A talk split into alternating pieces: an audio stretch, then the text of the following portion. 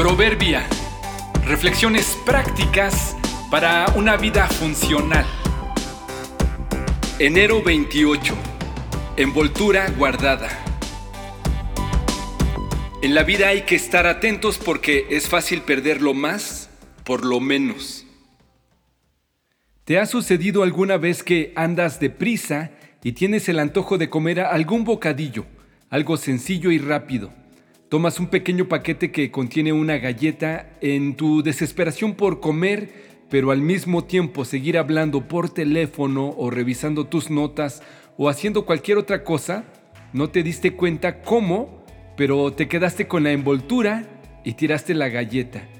O te sucede con alguna fruta, una naranja quizá. Tiraste la naranja y te quedaste con la cáscara. En el mejor de los casos, tal vez las puedes recuperar y te queda reírte de tu distracción. Pero si lo tiraste en un bote lleno de basura, perdiste tu producto y te quedaste con la envoltura. Tendrás que empezar de nuevo lamentando tu distracción. En estos casos, lo que se tira o lo que se pierde es realmente barato y fácil de recuperar o de conseguir uno más.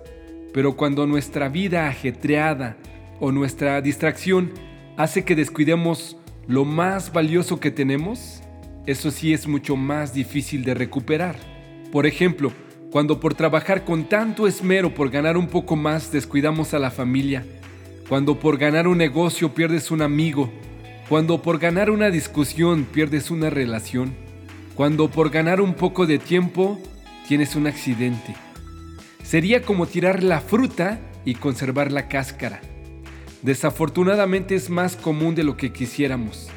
Perder la vista de lo que verdaderamente es valioso para ir detrás de lo que parece lo más importante.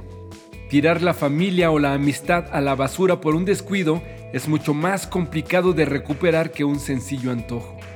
Detente un poco, concéntrate en lo que estás haciendo de tu vida. Revisa qué tienes en las manos y qué estás tirando a la basura. Revisa que tu ambición o tu descuido no te haga perder lo más por lo menos. Disfruta de lo que tienes en lugar de desear lo que no tienes. Soñar con tener cada vez más no tiene sentido. Es como perseguir el viento. Eclesiastés 6:9